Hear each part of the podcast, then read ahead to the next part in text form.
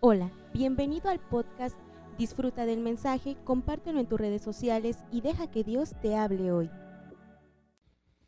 Es muchas veces complicado el hecho de, de entender muchas cosas. ¿sí? E- El gran mandamiento,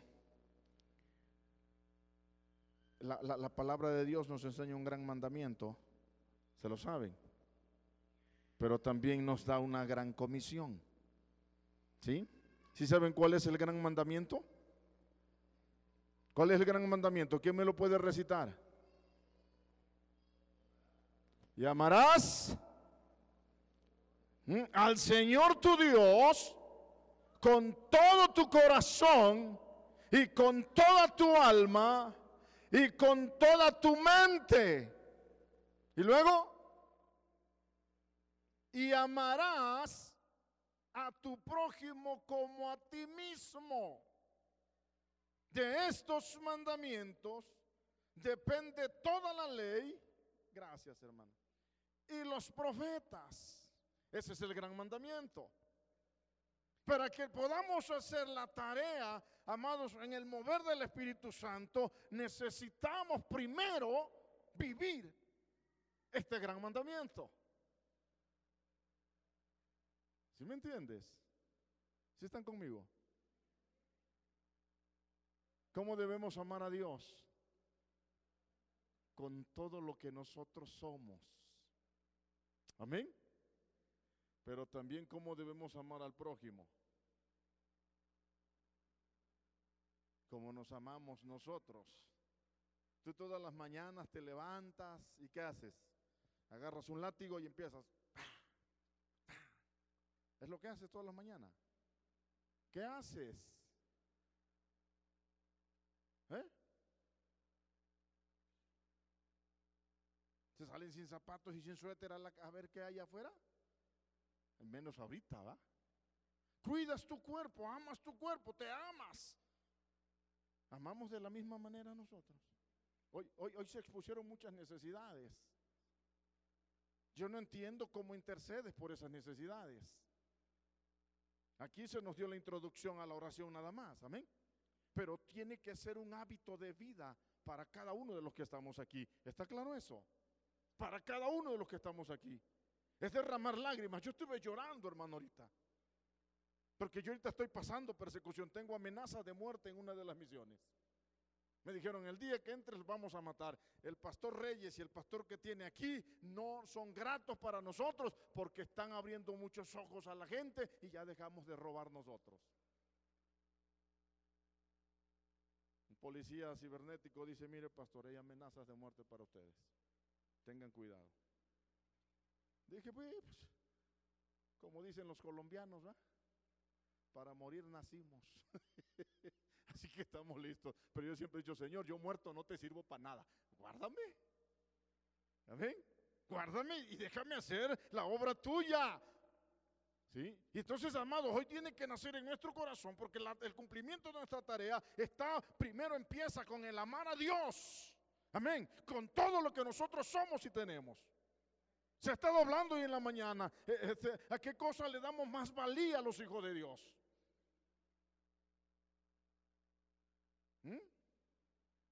¿Qué es lo primordial para nosotros?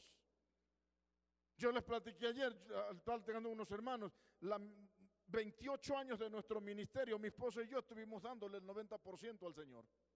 Y vivíamos con el 10%, no teníamos casa, no teníamos nada, y, seguíamos haciendo la obra, y lo aprendimos desde Guajuapan.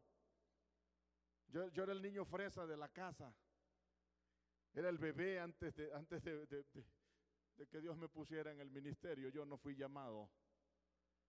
Yo no creo mucho en los llamados. no. Él, él- él me tuvo por digno y me puso en el ministerio. Yo no quería, pero él me puso, ¿no? Y, y- y- entonces yo nunca había hecho un trabajo, hermanos, aquí en Huajuapan. Cuando uno se mueve y uno hace la tarea en el poder del Espíritu Santo, no tienes limitaciones. Entonces la iglesia no me sostenía, me daban 60 pesos a la semana. Entonces yo tuve que buscar un trabajo y el primer trabajo que encontré para que me diera tiempo a atender a la obra, yo, tengo una profesión, no crea, estudié. Pero dije, si me voy a la profesión, yo me voy a olvidar de esto. Entonces me fui de chalán, hice una, una cuadrilla, le llamamos en Veracruz, aquí en Guajuapan, de coladores, y, pavimentamos gran parte de la ciudad de, de, de, de nosotros, hermano. Yo, yo, llegaba a mi casa este, con mi hombro todo roto, mis pies llenos de ampollas, porque no estaba habituado a eso. Y yo lo hacía con gusto y cargaba y colaba y andaba para aquí y para allá. Lo hice, lo hice por mucho tiempo. Y aún así hacía la obra misionera, me, visitaba varios lugares para y, y lo hacía. Pero amado hermano, necesitamos ir entendiendo esto. Para que nosotros podamos cumplir la tarea necesitamos iniciar con el gran mandamiento. Amén. Y después podemos cumplir la gran comisión. ¿Qué dice la gran comisión? Por tanto, id y haced discípulos a todas las naciones, bautizándoles en el nombre del Padre, y del Hijo y del Espíritu Santo. Y dice, y enseñándoles que guarden todas las cosas que yo, yo os he mandado. El asunto está ahí. En que si soy un cristiano pasivo, ¿qué le voy a enseñar a esa nueva, a ese discípulo que yo tenga? Si soy un, un cristiano que no ora, que no lee, eh, que no da, que no aporta para la obra misionera, que no aporta, ¿qué, ¿qué le puedo ofrecer a ese nuevo discípulo? ¿Le voy a enseñar a obedecer todas las cosas? Iglesia, estamos aquí. Estamos aquí. Yo les hablo en el amor del Señor. Fíjese bien, hermano. Este, ah, la iglesia tiene muchos propósitos. ¿ah? Pero, pero, amado hermano, plantar iglesias es una de las actividades más hermosas. ¿A Samuel? Dios me ha permitido plantar muchas iglesias. ¿Sí? Es una de las actividades más hermosas, pero, pero a la vez una de las más difíciles, ¿sí o no? Es muy hermoso, pero qué difícil es, ¿no? Es una de las, de, de, de, de las cosas más difíciles una persona puede, eh, que pueda realizar, ¿verdad? En un sentido, en un sentido es una tarea fácil, ¿va? ¿Sí? En un sentido, en un sentido es una tarea fácil. Porque ¿qué es plantar una iglesia? Es nada más predicar el evangelio. ¿Quién no se sabe el plan de salvación de los que estamos aquí? Si alguien no se lo sabe, levante la mano para que se lo enseñe el pastor. Yo voy de paso. ¿Quién no se sabe el plan de salvación aquí? Todos no lo sabemos, ¿sí o no? Todos les podemos hablar a, hablar alguien de Cristo. Y eso es, eso es una tarea fácil porque es parte de la vida de uno, debe ser natural. No debe ser complicado, ¿sí me explico?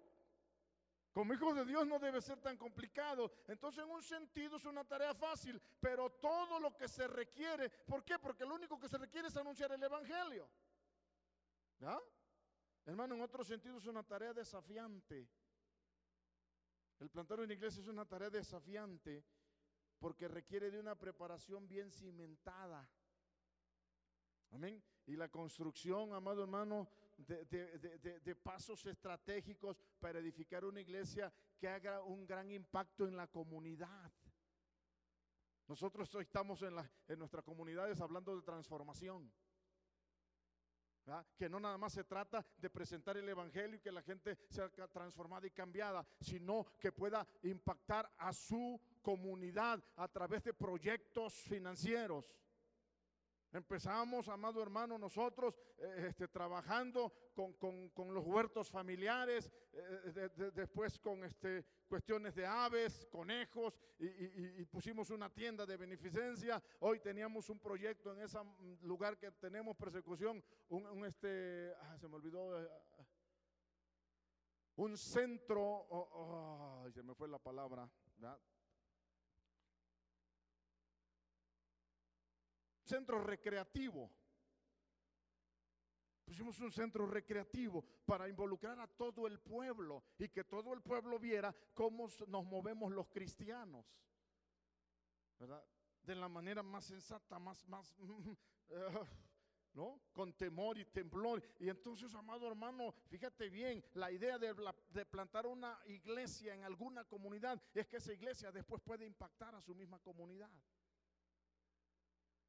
Yo tuve un debate público con un sacerdote hace algunos años. Me retó.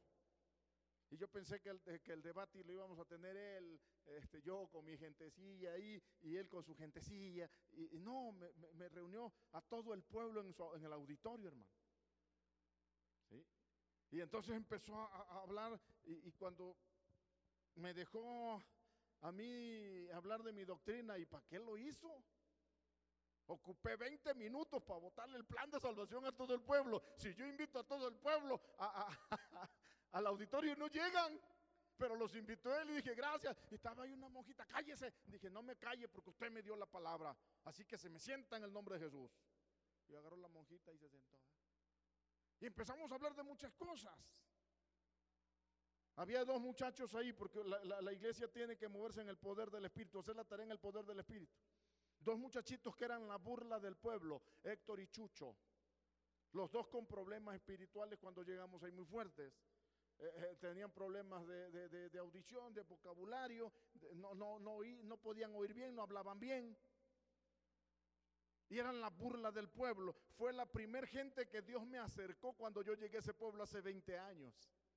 A ese pueblo de los Catlanes. Nueve horas en carro. Y cuando llegaba, yo lo único que hacía era llegar y abrazarlos. Y los abrazaba y ellos se me pasían y me golpeaban porque están muy fuertes los chicos.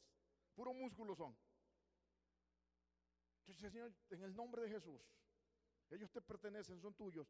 Hermano, uno de ellos toca ahí en el grupo de alabanza. Canta. Y les dije al sacerdote, mira lo que, lo que Dios hace a través de nuestras vidas transformación, hay cambio, hay milagros. Y eso impactó al pueblo, hermano. Y la gente empezó a acercarse. Y hacíamos eventos y llegaba toda la gente porque quería ver qué hacíamos, qué, cosa, eh, ¿verdad? Qué, impacto traíamos. Y, los chicos, hermano, empezamos a organizar partidos de fútbol, Samuel. Y se acercaban todos y le digo a los chicos, aguas, si un chico de ellos les pega, ustedes levántense y saluden, aunque les duela y tengan ganas de devolvérselo. ¿ah? Entonces les golpeaban y los chamacos chicos se paraban. Eh, no hay problema, está bien. Y, se le quedan viendo decir, ¿cómo que no hay problema si te pegué yo? y entonces empezó a ver muchas cosas, hermano. La iglesia se llenó de muchos jóvenes. Uno tiene que aprender porque, porque al final de cuentas, cuando tú cumples la tarea en este poder, ¿qué dice el texto? Y las señales y los prodigios te seguirán. El asunto es eh, que el, pueblo de Dios de hoy está habituado, ¿verdad? A que si no hay algo no te mueves. A que yo quiero ver para, para, para poder ir. ¿Sí? Amado hermano, la preparación para cumplir la tarea en el poder del Espíritu Santo, ¿saben dónde empezó? En Hechos 1.8 y tú te lo sabes. ¿Qué dice Hechos 1.8? Pero recibiréis poder, ¿cuándo? Cuando haya venido sobre vosotros el Espíritu Santo. ¿Qué poder? ¿Poder para qué? ¿Qué clase de poder voy a recibir? Los misioneros hoy están traduciendo y me seréis testigos, me seréis mártires, ¿va hermano? No estamos dispuestos a ser mártires, ¿o sí? Yo dije, Señor, yo voy al pueblo, si me matan es cuestión tuya, pero yo voy en tu poder, yo estoy haciendo la tarea en tu poder. Yo estoy confiando en las promesas que tú me diste. Yo no estoy confiando en otra cosa. No estoy confiando en mi valor, porque a mí no me da miedo nada. ¿Sí me entiendes? Cada vez que yo voy a esa misión le digo a mi esposa, Dios, porque no sé si regrese, hija. Me pido de los hijos, los hijos se ponen más melancólicos que mi esposa. Mi esposa dice, sí, Dios te bendiga. Estás mal, papá, ¿cómo dices eso? Digo, sí. Y esta vez que fui, eh, eh, llegamos, no, nos cerraron el paso, nada más nos hicieron un caminito ahí para que entrara el coche. Era un camino así, mire. Para este lado estaba eh, un voladero y para este lado el, cerro. Y entonces teníamos que pasar. Y le digo a los chicos que, iban conmigo, aquí no tenemos ni para echarnos reversa. Si nos están esperando de arriba con, los, con sus armas, ya dispónganse a irse con el Señor. Y le digo, ya se despidieron ustedes de su familia y se me quedan viendo el más joven así. Tiene una nena de dos años. Ay, pastor, dice. Digo, sí, yo me despedí. Es más, digo, párense aquí, este, como ya hay señal, Échenle un mensajito a su familia, díganle adiós, nos vemos en el cielo. Y si no están buenos delante del Señor, pues aquí arrepiéntanse. Llevo un abogado ahí conmigo. Digo, a ver, abogado, tenquetes. ¿ah? Ponte a cuenta con el Señor y se me cambia. Entramos, eh, eh, no pasó nada, pero cuando regresamos ya estaba todo el pueblo reunido, hermanos, en la agencia. Íbamos con los cristalitos arriba, yo iba adelante, ¿verdad? Y, entonces digo, chicos, ahora sí despídanse. Y dije yo, ¿por qué voy a llevar mi cristal arriba? Van a echar a perder el coche, además un coche nuevo de un hermano, 2023, el coche, porque si me prestan sus coches los hermanos, ¿eh? ¿Ustedes sí los prestan para las misiones? Nada más uno lo presta. Pónganse vivos, hombre. ¿No? Un 2023 dije, pues cuando menos, si le hacen hoyo, que no rompan el cristal, ¿va? Y saqué la cabeza y, y, me les quedé viendo. Yo hasta a uno les decía, Dios, nadie, nadie, nadie volteó hacia donde estábamos nosotros pasando. Yo no sé si Dios nos hizo invisible. Yo no lo pude ver, yo no lo pude experimentar, pero estaba la gente así. Y nadie volteó, yo pasé en medio de la agencia porque el camino que abrieron fue para que pasáramos justo en medio de la agencia, para que supieran que llegábamos. Amado, cuando uno hace la voluntad de Dios, cuando uno se mueve en el poder del Espíritu Santo, Él, él, te guarda y se cumple su palabra. Y los prodigios y las señales te van a seguir. Tenemos que ir entendiendo esto, hermanos. Hay un gran número de tareas que el plantador de iglesias tiene que desempeñar. Muchas veces estas tareas pueden causar mucha ansiedad y desánimo. Amado, mire, tenemos un proyecto de un instituto bíblico, San. Y a mí me duele mi corazón y todavía lloro por eso. Ahí la construcción es la usanza del pueblo. Era un instituto de 15 metros de largo por 20 de anchos, construido en madera amigos de Veracruz me, dieron las láminas, otros amigos de Jalapa igual me dieron las sillas. Amados, nos los destruyeron hace un mes. Se robaron nuestras sillas, quemaron nuestros pupitres, desbarataron el instituto. Y a mí me dolió, dije, Señor, era un sueño. El instituto iba a ser regional, exclusivo para la gente de la sierra, no íbamos a cobrar nada.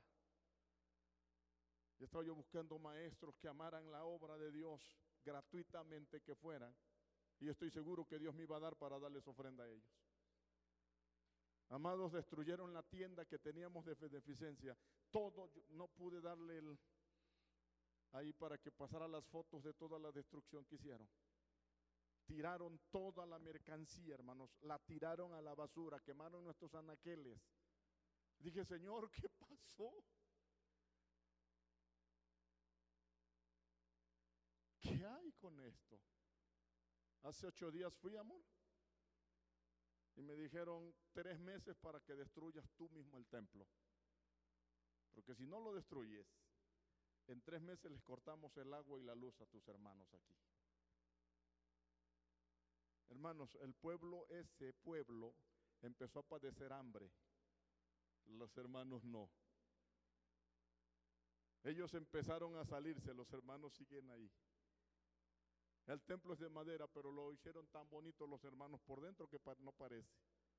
Y le mandaba a un amigo, mira, oye Reyes, con razón el diablo está enojado, mira el templo, dice. Amado, cuando nos movemos en esa área, Dios se encarga, ¿me entiendes? Pero necesitamos amor. Amén. Pero un amor de verdad que nazca en el corazón de Dios. Es la simbología de la cruz. Algunos le presentan la cruz y dicen, ay, hasta se persinan los hermanos. Ay, pastor trae una cruz. ¿Sí saben qué significa la cruz? La cruz, no el crucifijo. Amén. Eso es la cruz, el amor de Dios hacia mí que debe extenderse al que está a mi derecha y al que está a mi izquierda. Cuando tú amas a Dios de verdad. Cuando el amor de Dios está fluyendo en tu vida. Tú vas a amar a los que están al lado tuyo. Cuando una iglesia cumple la tarea en el poder del Espíritu Santo, no importa que yo me quede sin zapatos para dárselo al que lo necesita. Amado, yo aprendí, yo, yo he sufrido mucho en Oaxaca. Yo siempre he dicho, los oaxacos, los oaxaqueños, perdón, no me quieren. Me han metido a la cárcel, me han golpeado, me han disparado mis carros, han roto mis parabrisas y yo sigo aquí. Aquí en sus territorios de ustedes, allá eh, San Juan Utah, no sé si conozcan, pertenece a estos territorios. Apedrearon, estuvieron a punto de matar a mi hijo mayor.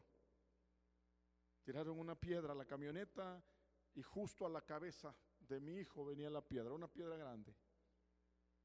No pasó. Hizo pedazos el parabrisas. Y les voy a contar la historia de amor que hay ahí. A los dos meses, los hermanos que tenía yo como misioneros ahí, llegaron, pastor, conocimos a una mujer, tiene cáncer en la mano derecha, en su brazo derecho. ¿Qué pasó? Pues está llorando, dice, porque dice que ella fue la que le tiró la piedra a su camioneta y le dio cáncer en esa mano. ¿Y qué quiere que haga yo esa mujer? que ore por ella para que sane. ¿Y qué creen, hermano? Le dije, pues oro, pero que me pague mi parabrisa. no es cierto, lo dije de broma nada más. Fuimos, oramos y el Señor la sanó. Está haciendo la obra en México, en una de las colonias esa mujer ahora. Porque es la gloria de Dios. Yo podía ser vengativo y decir, bueno Dios, tú la castigaste, pues está bueno, gracias porque me hiciste justicia. Pero cuando nos movemos en el poder de Dios, tenemos que aprender a amar, a perdonar y a hacer la obra de Dios. Amén. Si están aquí o ya nada más estoy gritando yo. Exalte al Señor. La tarea es complicada. Amén. Entonces muchas veces yo, yo, yo estoy pasando ese periodo. Ese periodo que les menciono de ansiedad y, posible desánimo. Y yo le dije, Señor, es tu obra, no es la mía. Mete las manos, por favor. Mete las manos, por favor. Reyes, yo te puse, tú haz lo que tienes que hacer y punto. Tú no te preocupes por lo que yo pueda hacer. Tú estate tranquilo porque yo peleo por ti. Hermanos, la gente de este pueblo, la mujer que me tapó la entrada para que yo no pasara, hace un promedio de dos o tres meses, cuatro meses para ser exactos, se cayó de un barranco de más de 100 metros.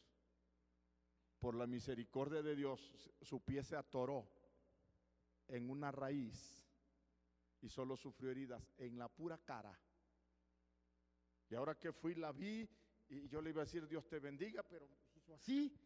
Y, le pregunto a los hermanos, ¿qué le pasó, hermanos? Es que está cicatrizada. Dios le dejó señas para vergüenza.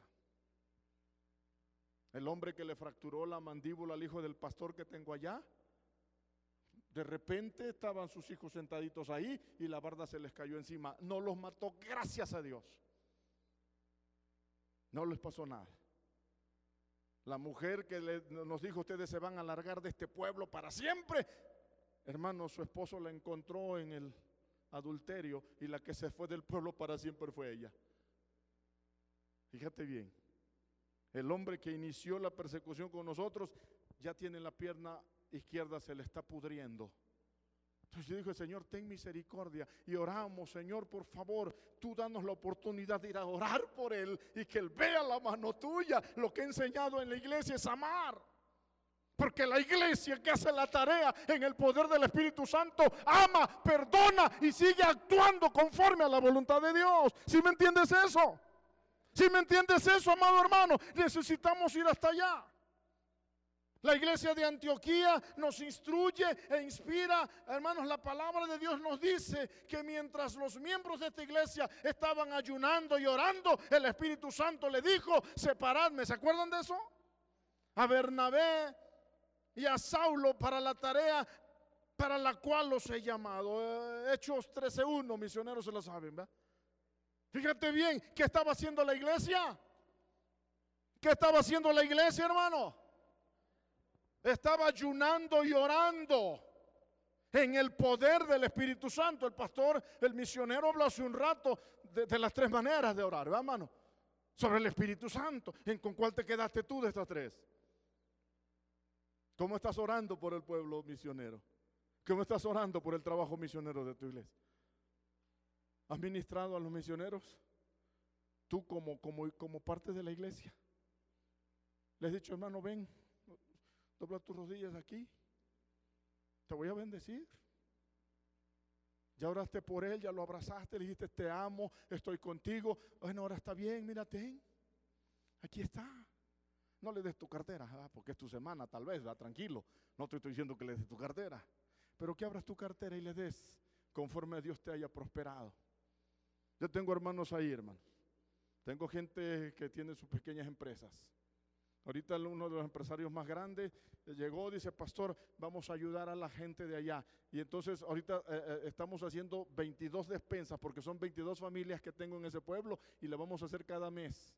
22 despensas. Dice, no le diga a nadie que yo se los di, pastor, por favor, no me, no me publique. Y me trajo cajas de aceite, cajas de arroz, este, de pastas. Y dice, por favor, pastor, Amado hermano, porque tenemos que, manifestar que amamos, que estamos bajo ese poder, ¿me entiendes? Cuando la iglesia se mueve en ese poder, amado hermano, no vamos a pasar ninguna necesidad como misioneros. ¿Cómo nos cuesta? El pastor hace un rato decía que a veces nos ven así, ¿va?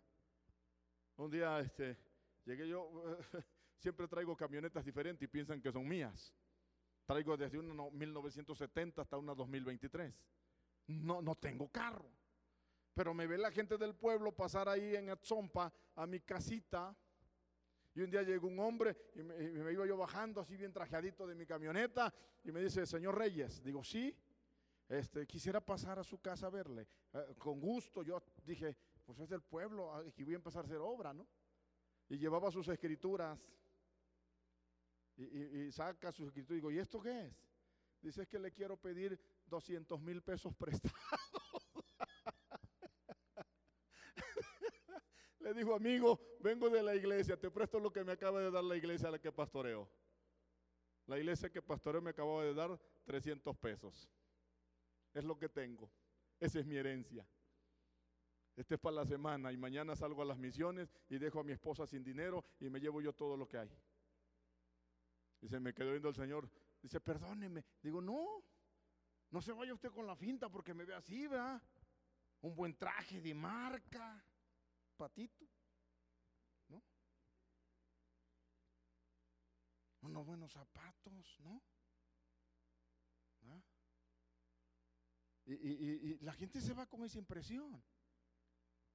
La gente se va con esa impresión. Amado hermano, estamos ir aprendiendo mucho de esto. No, no, no creo que porque me ven así trajeadito. No, no, no tenga miedo. Salúdeme, dime un abrazo y dígame, pastor, le amo. Dios le bendiga. ¿No? Amado hermano, estamos ir aprendiendo. La palabra de Dios es clara. Cada persona que desea involucrarse en plantar una iglesia necesita pasar mucho tiempo como de rodillas. No nada más decir y ya.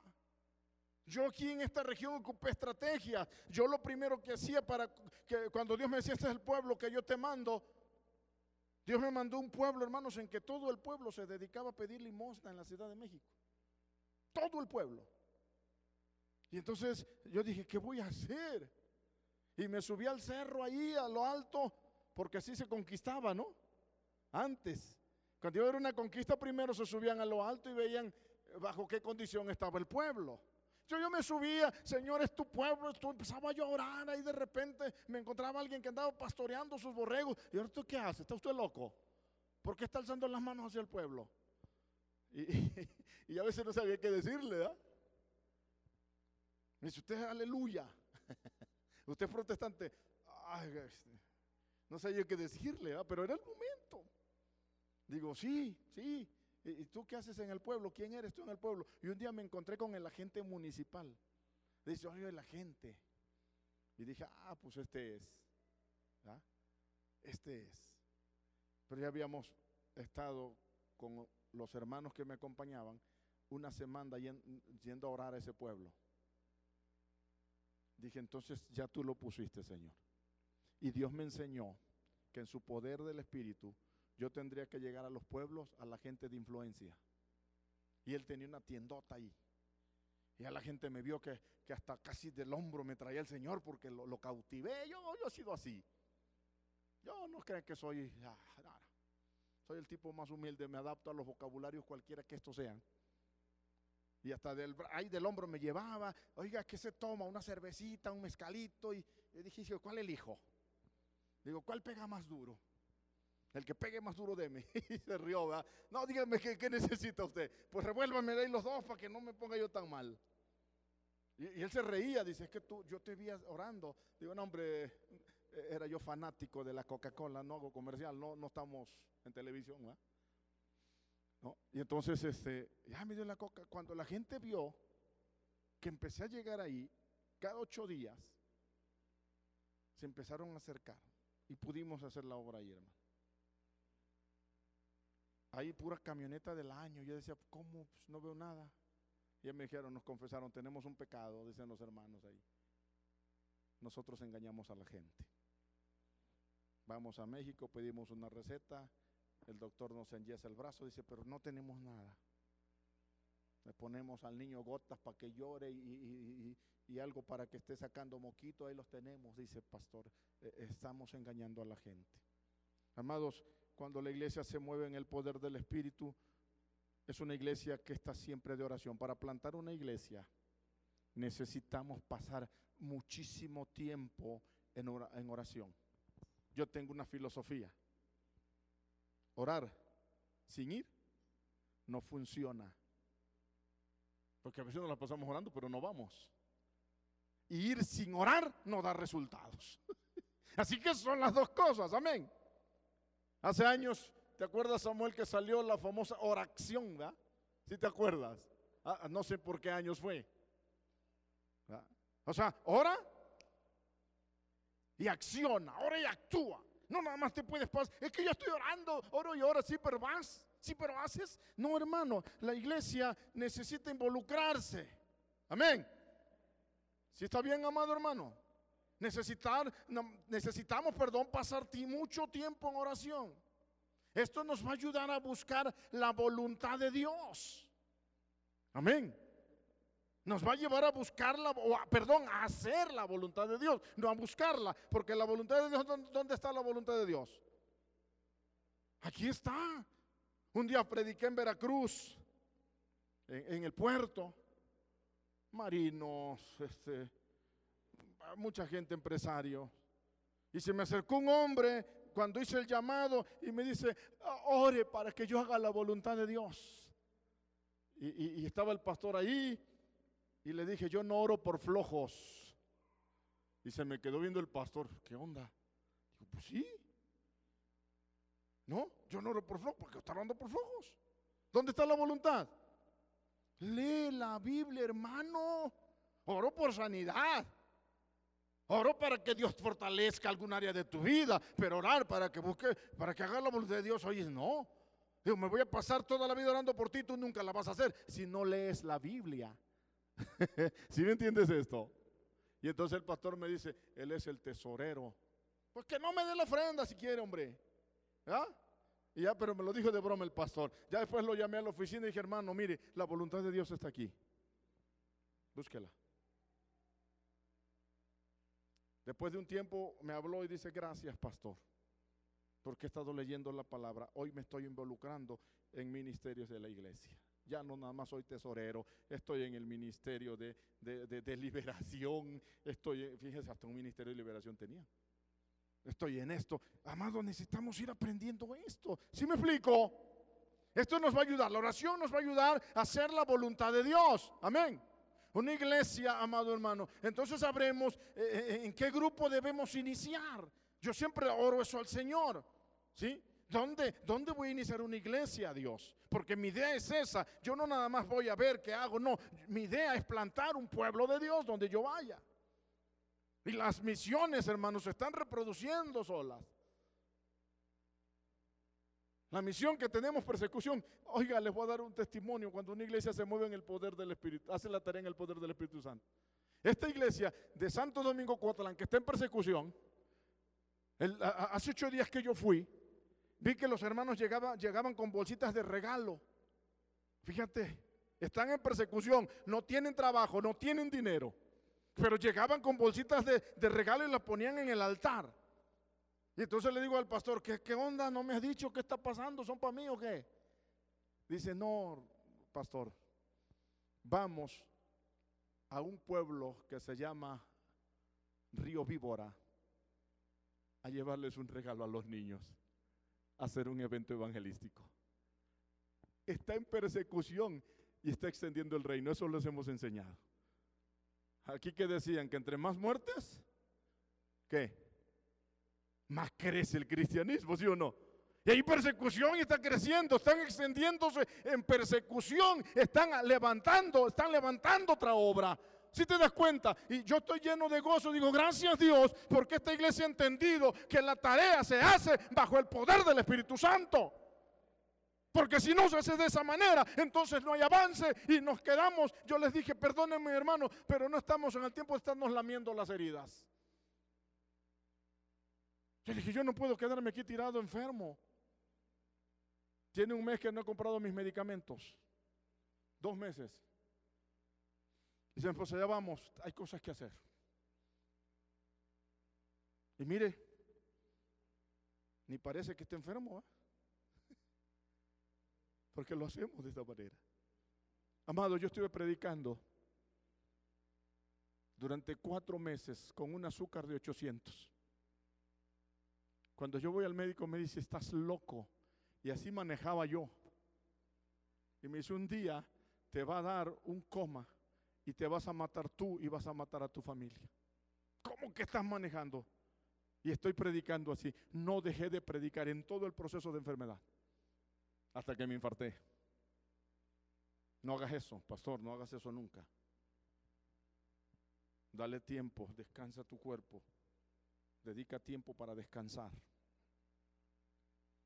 Pero yo sé que Dios tenía un plan y un propósito. el primer día que me alcanzó la enfermedad estábamos en pandemia. Desafortunadamente a veces a la iglesia se le olvida que tiene pastor. Les predicaba yo por face. Nadie me daba una ofrenda, nadie me daba un diezmo.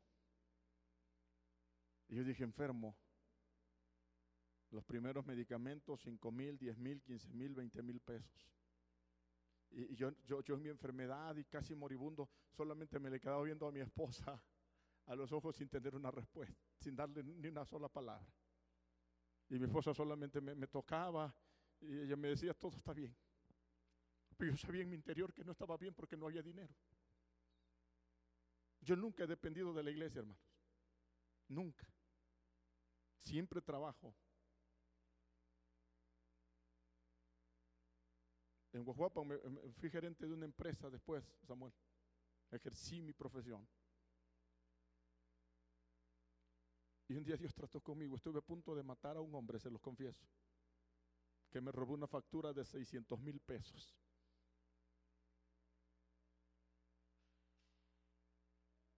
Y cuando yo estaba a punto de colgarlo, el Señor trató conmigo y me dice, yo no te llamé a esto.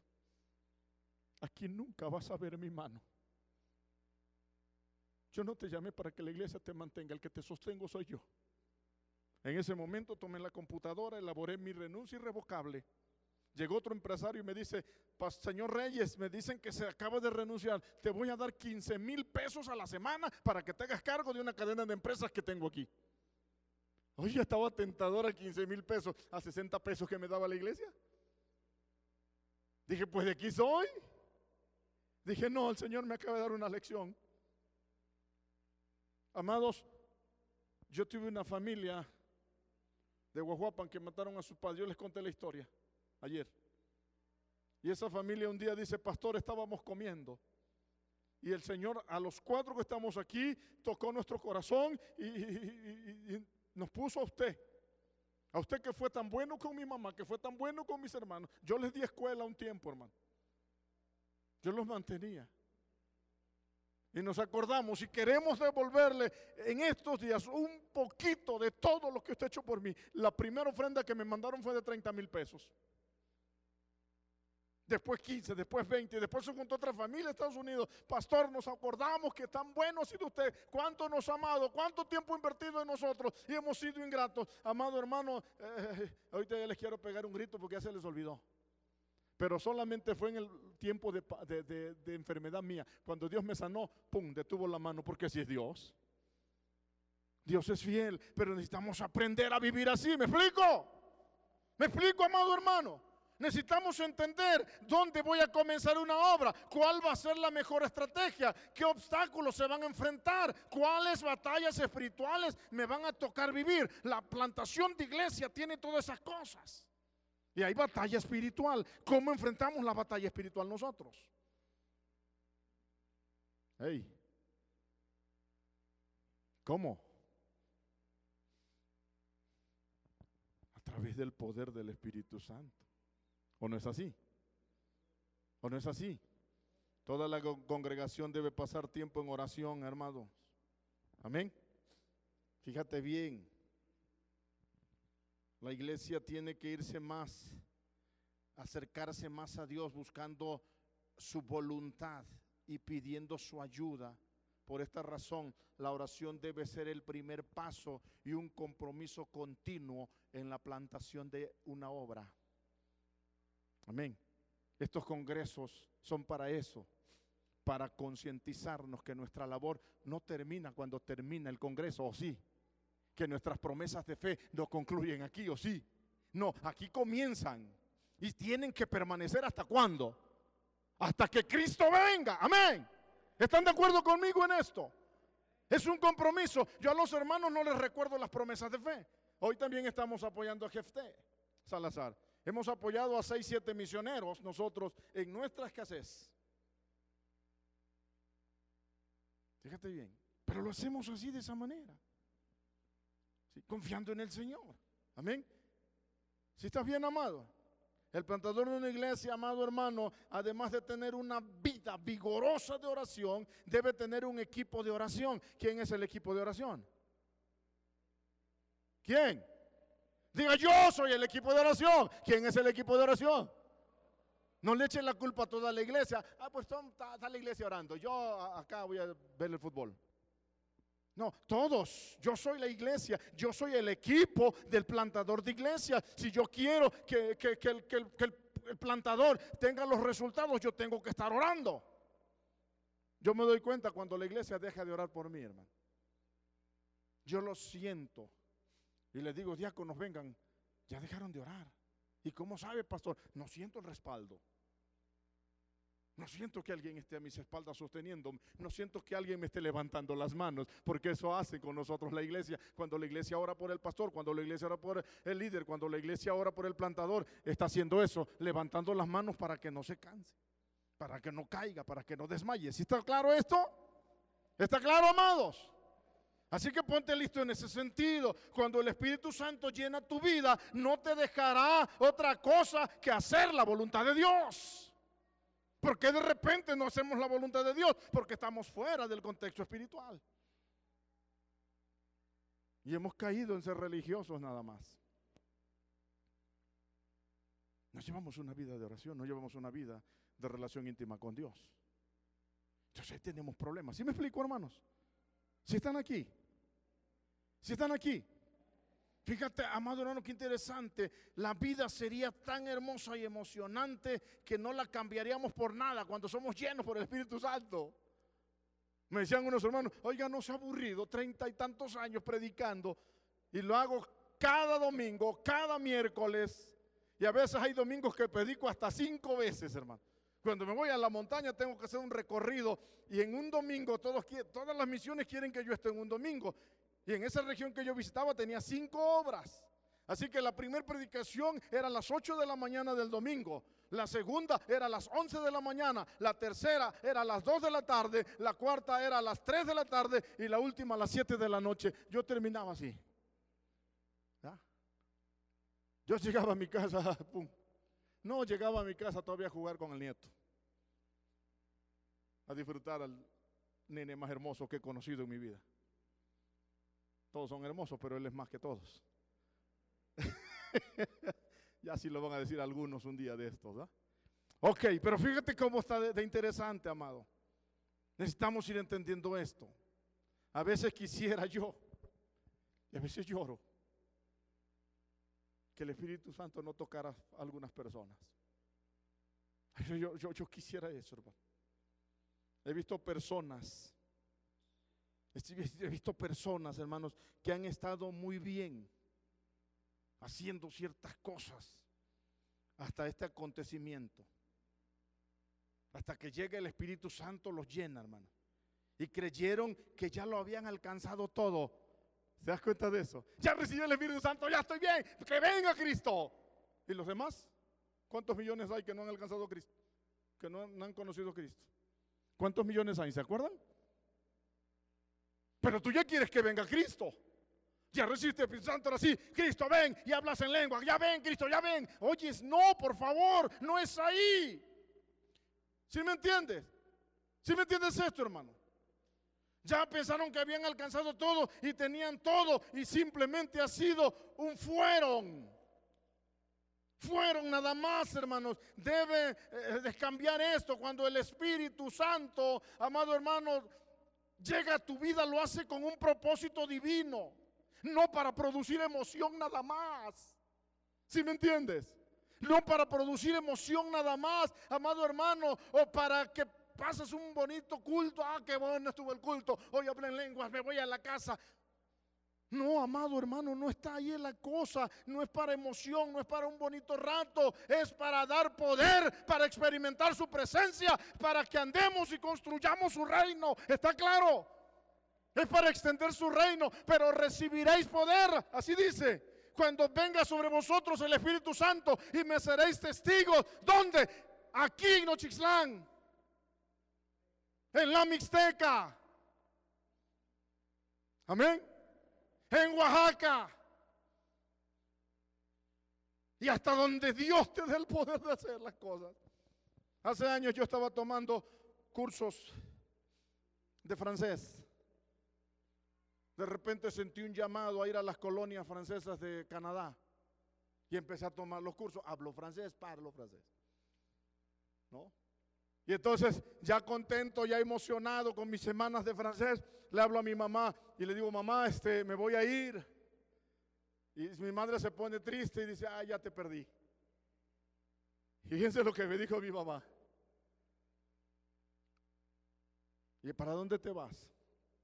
Me voy a Canadá, a las colonias francesas con Raymond Lemer. Él estaba emocionado conmigo, es más, hasta me dijo, en unos años ya mi hija va a estar lista para casarse. Y yo no sé si mi misión era la hija o ir a plantar iglesias.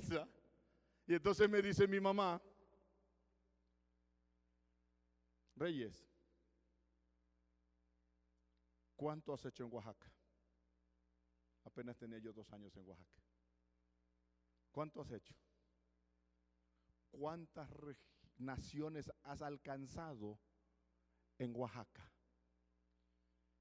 Y dije, pues nada más soledad esta la mamá. Ah, bueno. Entonces vete. Y que vengan otros a tu país. Y me dice, cuando Dios te indique que es el tiempo de irte a otro lugar, te vas. Pero mientras, haz la obra donde Dios te puso extiende su reino. Cuando hayas completado la obra en tu estado, Oaxaca, entonces vete donde se te pegue tu regalada gana. Así me dijo mi mamá amablemente. Y yo dije, tiene razón mi mamá. Hablé con el hermano y me dice, el hermano es la voz de Dios, no es la voz de tu mamá. Yo siento que este es tu lugar. Y aquí Dios te va a dejar. Hermanos, le voy una cosa, todos los pastores que vienen a prepararse de Veracruz regresan a Veracruz porque ahí sí hay plata. Ahí hay lana. Ahí las iglesias dan. Y todos le tienen miedo a Oaxaca. Y yo todos estos años que he estado he visto un Oaxaca rico. He visto un Oaxaca dadivoso. He visto un Oaxaca dispuesto. He visto un Oaxaca motivado cuando se le motiva a hacer la obra.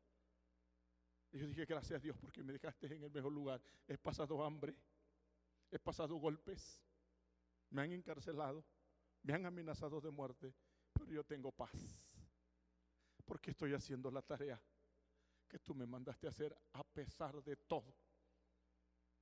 A pesar de todo. Y me muevo en su gracia, y me muevo en su poder, y me muevo en sus bondades. Y yo no sé por cuánto tiempo más. Hoy el nieto que anda conmigo en las misiones me dice, abuelo, yo voy a ser pastor misionero como tú. Voy a amar a la gente como tú la amas. Voy a amar la obra como tú la amas. Yo quiero hacer eso. Su otro abuelo es músico y le dice, ¿vas a ser músico? No, yo voy a ser pastor y voy a ser misionero. Y tiene una pasión y un amor por las misiones. En cada misión que vamos, él tiene dos o tres amigos y no los olvida. Abuelo, ¿cuándo vamos allá? Ahorita que pasamos esto de pandemia, él estaba desesperado y tenía solamente tres años. Hoy tiene seis años. Hoy se pone hasta predicarle a sus tíos. ¿No? Y, amado hermano, necesitamos eh, eh, ir entendiendo que esta tarea es producida por el Espíritu Santo. Cuando el Espíritu Santo entró, fíjate bien, cuando el Espíritu Santo entró por primera vez al mundo, vino como un huérfano. Pero Dios ya tenía preparado un cuerpo. ¿Saben cuál era el cuerpo ese? Para que lo recibiera a Jesús, que fue el primer misionero que vino a extender el reino de Dios y establecer una iglesia firme. ¿Te das cuenta? Pero, amado hermano, no fue así cuando el Espíritu Santo de la promesa hecha por Jesús, porque en esta ocasión tuvo que venir a este mundo sin un cuerpo. ¿Sí me entiendes? En esta ocasión, después de la promesa, vino sin un cuerpo, amado hermano, pero vino para establecerse en su iglesia, vino para que la iglesia fuese movida a hacer la tarea que nos dejó el Señor Jesús comenzada. Amado, el libro de Hechos no se ha terminado de escribir. ¿No te gustaría aparecer ahí? Yo digo, Señor, yo quiero aparecer en el libro de los hechos. Ay, el pastor Reyes sufrió en Oaxaca penalidades, hambres, pestes, cárceles, enfermedades y murió sirviendo. ¿Saben qué le he pedido a Dios? Le he pedido morir aquí predicando. Yo no quiero hacer cama, Dios. Yo quiero que tú me mates aquí y me lleves contigo. Yo quiero morir predicando tu palabra. No, cuando enfermé yo no estaba predicando, dije, no, no, yo acuérdate que tú y yo tenemos un trato, Dios. Yo quiero morir haciendo tu palabra. Y ahorita me estoy arrepintiendo, le dije, dame 50 años de servicio, ya van 30 y tantos, ¿no? Dije, vamos a renovar el contrato, Dios, otros, otros 20 años más, ¿no? Pero bueno, al final de cuentas lo hacemos para el Señor. Estamos listos para cualquier cosa que pueda pasar. Amén. Así que, amado hermano, fíjate bien, el Espíritu Santo vino a morar en un cuerpo que había sido lavado con la sangre del Señor Jesucristo. No puede morar el Espíritu Santo en un cuerpo sucio, en un cuerpo de pecado, en un cuerpo de maldad. Tú y yo hemos sido lavados por el Señor. El Espíritu Santo necesita entrar ahí porque necesitamos, hermanos, extender el reino de Dios con poder y que los prodigios y las señales nos sigan. No vamos a ir detrás de ellas nosotros. A mí me entristece mucho cuando viene un evangelista que trae el poder de sanidad y todo, y ahí va la iglesia a recibir sanidad. Y los primeros que se convierten son los diáconos. Dice el, ah, evangelista, a ver, levante su mano los que necesitan a Jesús. Y ahí vienen los diáconos a aceptar a Jesús. Y yo me quedo a ah, caray. Amado, nos dio a todos los que estamos aquí poder y autoridad. A todos. Amén. De poner las manos sobre los enfermos echar fuera demonios. Y si comemos cosas mortíferas, no nos va a pasar nada. A mí me trataron de envenenar en Guatemala. Andaba yo con un evangelista. Nos invitaron a comer. El evangelista Johnson de, Honduras. Y, cuando comemos, nos sentamos a la mesa, nos invitó un, un ganadero de esas zonas. Nos sentó a su mesa, pero él se fue, dejó a la sirvienta ahí.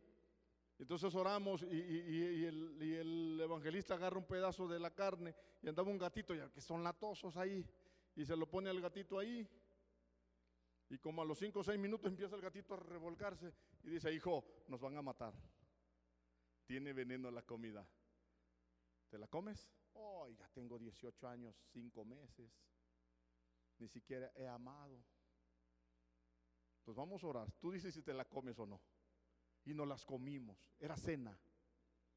Nos las comimos. Recuerdo que estaba así su, su, espacio de su sala y, aquí estaba los cuartos donde dormíamos. Había un barandal, haga de cuenta aquí. Entonces el otro día muy de mañana se levantó el hermano, 3 de la mañana, levántate flojo. Así era ese grandulón. Vamos a orar. ¿Estás vivo? Digo, sí, estoy vivo.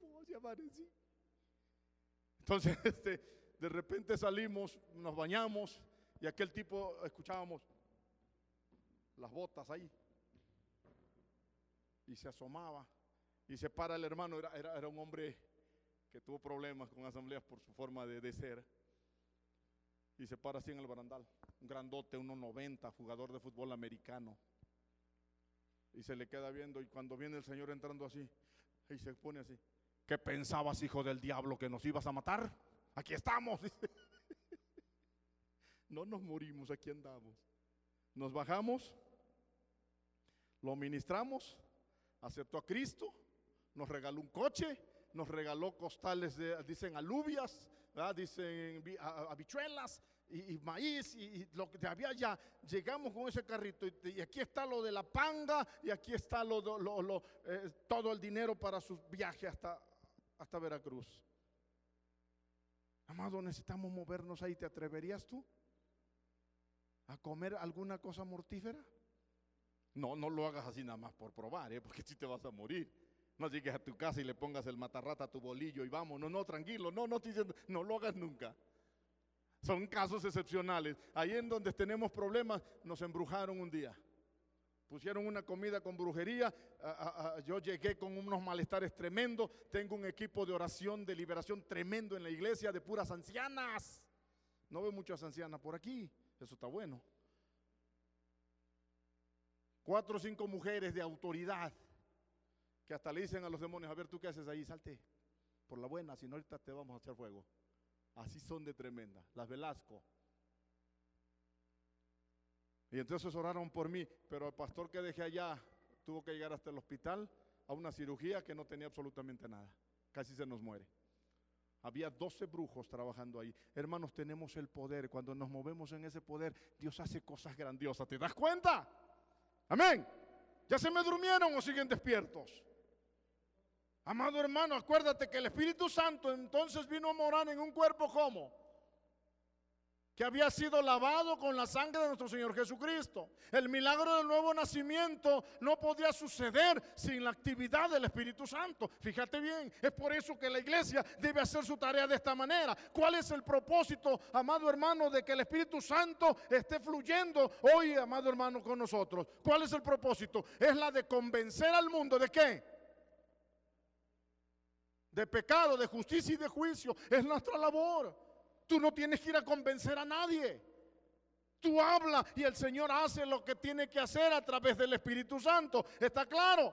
Así que su propósito es convencer al mundo de su pecado y sembrar una nueva vida en nuestra naturaleza que estaba muerta para Dios. Hoy tú y yo estamos vivos. Necesitamos agradecerle al Señor esto. ¿Cómo se lo agradezco? Cumpliendo nuestra tarea en su poder. Haciendo lo que nos toca hacer. Yo siempre he dicho, pastor, que cuando nosotros hacemos lo que nos corresponde, Dios hace lo que le corresponde. Y a veces no vemos los resultados de Dios, pero ¿por qué no vemos los resultados? Porque no estamos haciendo la tarea que Él nos encomendó. ¿Te das cuenta de eso? Otra razón, hermanos, es la que leemos ahí en Hechos 1.8. Los milagros que hizo Jesús fueron todos ejecutados por el poder del Espíritu Santo. ¿Con qué? Con el objetivo de que este poder, hermanos, sirviera como testimonio, fíjate bien, y que sería continuado por todos los que hemos sido llenos por el Espíritu Santo. Jesucristo dijo, mayores cosas, como dijo, mayores cosas que las que yo hago, ustedes las harán. Tal vez no en magnitud, pero sí en cantidad. ¿La hemos hecho? Si no lo hemos hecho es que no estamos haciendo la tarea en el poder del Espíritu Santo. Si estás conmigo, si me estás entendiendo, el Espíritu Santo no vino a ser adorado, aunque yo siempre he dicho sí se lo merece, ¿verdad? No vino a ser adorado, aunque sí se lo merece, pero sí, hermanos, lo, lo que, lo que vino a ser el Espíritu Santo vino a revelarnos a Jesucristo para que Jesucristo reciba la adoración a través de lo que nosotros hacemos para Él. Todo lo que tú y yo hacemos es para qué? Para la alabanza y la gloria de Dios. Yo no presumo. Yo solamente testifico de lo que Él en su gracia ha permitido que yo haga en su nombre. Y todo es para su gloria. Todo es para su honra. Y estoy dispuesto a pasar por lo que Él quiera que yo pase. Y lo hago con gusto. Yo, yo, yo disfruté mi enfermedad. así como la tuve, así como la pasé, así como he disfrutado predicar, porque dije, si viene de ti, pues yo qué puedo hacer. Si viene de ti, yo la disfruto. Y si me quieres llevar, llévame. Sí me frustré. Sí sufrí un poco, ah, ¿cómo se llama? Tuve depresión. Y la depresión llegó a mi vida porque no estaba yo haciendo lo que toda mi vida he hecho, visitar las montañas, predicar el Evangelio. Por eso me deprimí. No me deprimí por otra cosa, por escasez. No me deprimí, amado hermano, porque estaba enfermo. No me deprimí porque había situaciones. No, no, no, porque yo sé que Él es poderoso y Él puede hacer lo que quiera en el momento que quiera, porque Él es soberano. Amén. Me deprimí de no estar haciendo lo que toda mi vida he hecho desde que tengo 18 años que es predicar su palabra, que es irme a las montañas, que es anunciar el Evangelio, que es plantar obras. Este año me siento frustrado porque no planté una obra más que tenía diseñada plantar en 2022 y no pude. Pero el Señor me dice, take it easy, man. te tengo en reposo, te tengo que recuperes energía. Pesaba yo 100 kilos. Llegué a pesar 60. Entonces, ya que pese yo unos 80, 90, otra vez voy a entrarle con todo. Y mire, ya ando con todo casi.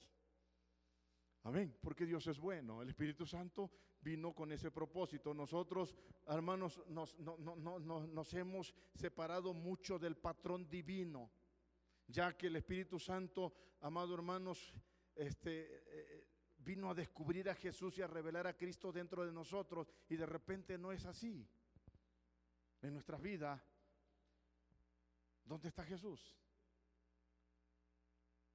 ¿Dónde puede ver la gente a Jesús? Ayúdenme. ¿Dónde puede ver la gente a Jesús? ¿Dónde? De nuestra vida. ¿Pero dónde? En ti. ¿Cuándo?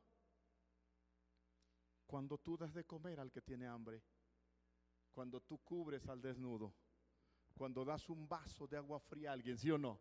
Cuando visitas al preso, cuando predicas las buenas nuevas, ahí ve la gente a Jesús. Esto es increíble.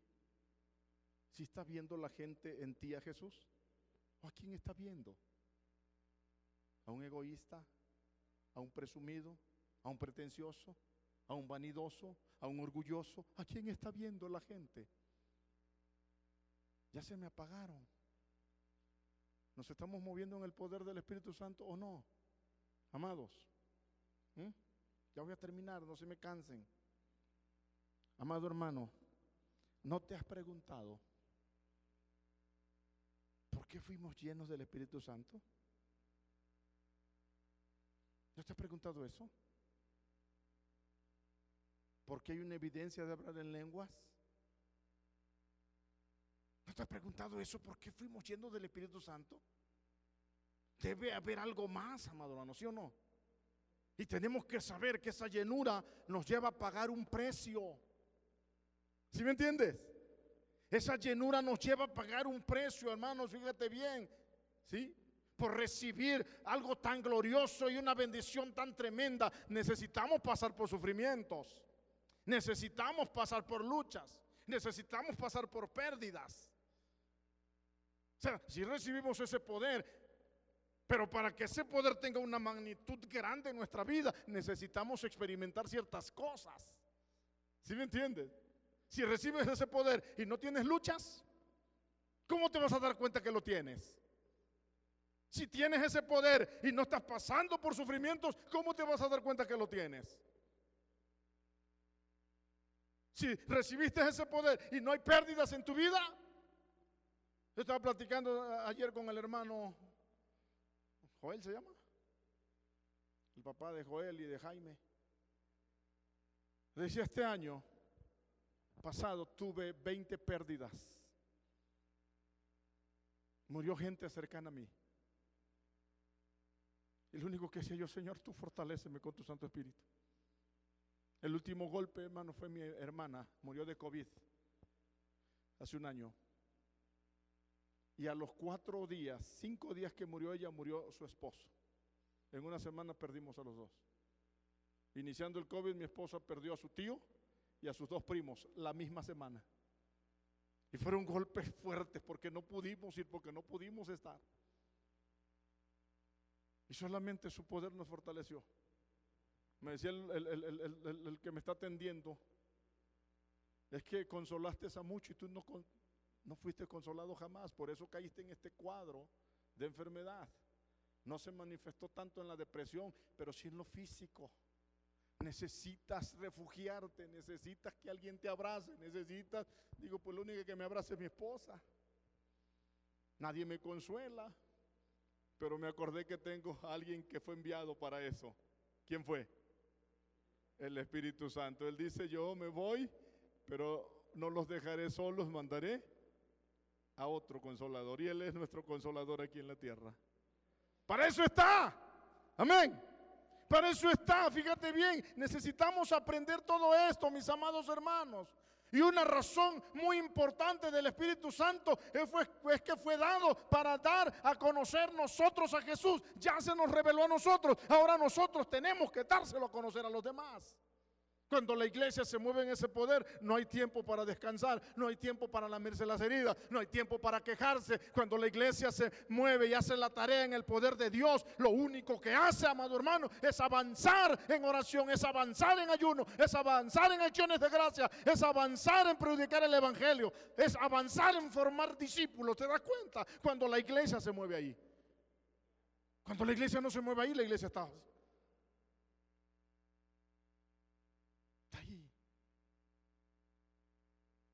inhabilitada.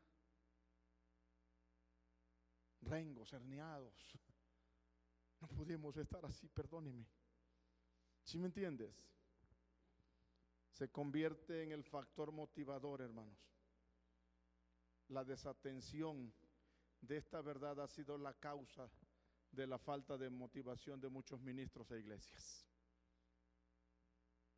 Hoy los predicadores lastimosamente ya no predican con el poder del Espíritu Santo. Hoy hay una competencia tremenda entre quien se expresa mejor, quien tiene el mejor léxico, las mejores palabras. A mí las palabras no me afectan en lo más mínimo si le escuche del más grande de los oradores. Pero cuando esa palabra, como sea, viene con esa unción, es una palabra que me quebranta. Acuérdate de aquel avivamiento allí en los Estados Unidos. Si saben qué tenía el predicador, si saben cuál era su púlpito del predicador, era un negro. Aquel avivamiento en sus Estados Unidos, su púlpito era unas guacales donde se ponen los jitomates. Su templo era un establo que había habilitado para predicar, pero eran palabras que salían llenas del poder del Señor y hubo una revolución, una manifestación del Espíritu Santo que marcó nuestra historia y de ahí venimos nosotros, Asamblea de Dios, de ese mover. Samuel, me duele mucho ver iglesias de asambleas de Dios que no tienen ese mover. Porque ya dejamos de hablar del poder pentecostal, ya dejamos de hablar del poder y, estamos llenísimos desafortunadamente de montón de estrategias, pero hemos olvidado la mejor para cumplir nuestra tarea es bajo el poder del Espíritu Santo. Amén. Son estrategias que te va a dar el Señor. ¿Sí me entiendes? Esta, desatención ha ocasionado que iglesias y ministros, hermanos, estén apagados y personas que trabajan sin ninguna motivación. ¿Cómo haces tu tarea, hermano? ¿Cómo haces tu tarea? A ver, ven, tú eres de misiones, este esto. Sí, sí, sí, pastor, voy ahí. A ver quién me da para darle al. Así lo haces. A ver quién me da para darle al misionero. ¿Sabe qué? No me dio nadie. Yo escuché que ha sido puntual mes con mes. Aviso de responsabilidad, gracias. No sé si toda la iglesia de verdad está contribuyendo. Muchas veces, hermanos, yo he tenido que sacar mi cartera en medio muchas veces de mi escasez y a completar las ofrendas. Y a veces no faltan 200 pesos, a veces faltan 2 mil, 3 mil pesos. Y tenemos que hacerlo. Aquí en Guajuapan nosotros, aparte de que yo trabajaba por tanta escasez, teníamos dos o tres familias que no tenían nada y, aún en nuestra escasez nosotros íbamos con mi esposa recién casados, todavía sin hijos, y les comprábamos una despensita todavía a la iglesia que no nos daba nada. Y, y a dos, tres familias, pum. Pero después la cosecha fue tremenda. Cuando empezamos a hacer el templo, había un proyecto de mucho dinero. Esas dos personitas pobres, con casitas así de, de, de, de- no sé cómo le llaman eso, que es como de zacate, no sé qué es,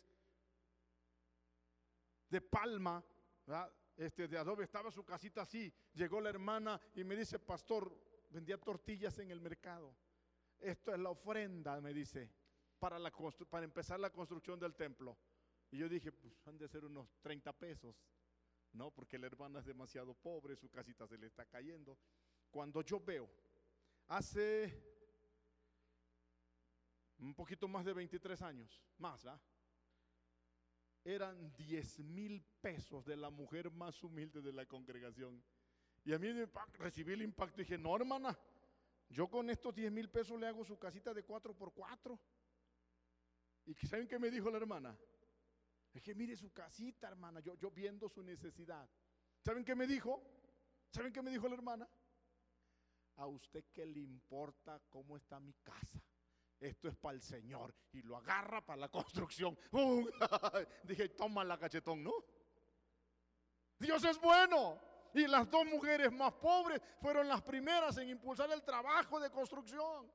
Y eran las que me daban, hermanos, para irme a la montaña, ahí a, a a Silacayuapan, a Patranalá y algunos otros lugares que empezamos a abrir. Recorría 45 pueblos. Ellas me daban en su pobreza, en su escasez. Pero cuando la iglesia se mueve de esa manera, ¿te das cuenta de esto, amado hermano? Es necesario que para cumplir la tarea busquemos la verdad, el ser motivados, el ser renovados con el poder de lo alto. No podemos trabajar, no podemos avanzar, no podemos cumplirle a Dios si no estamos viviendo bajo asunción. ¿Están de acuerdo con esto? Esperamos que este mensaje haya bendecido tu vida. No olvides compartirlo y suscribirte.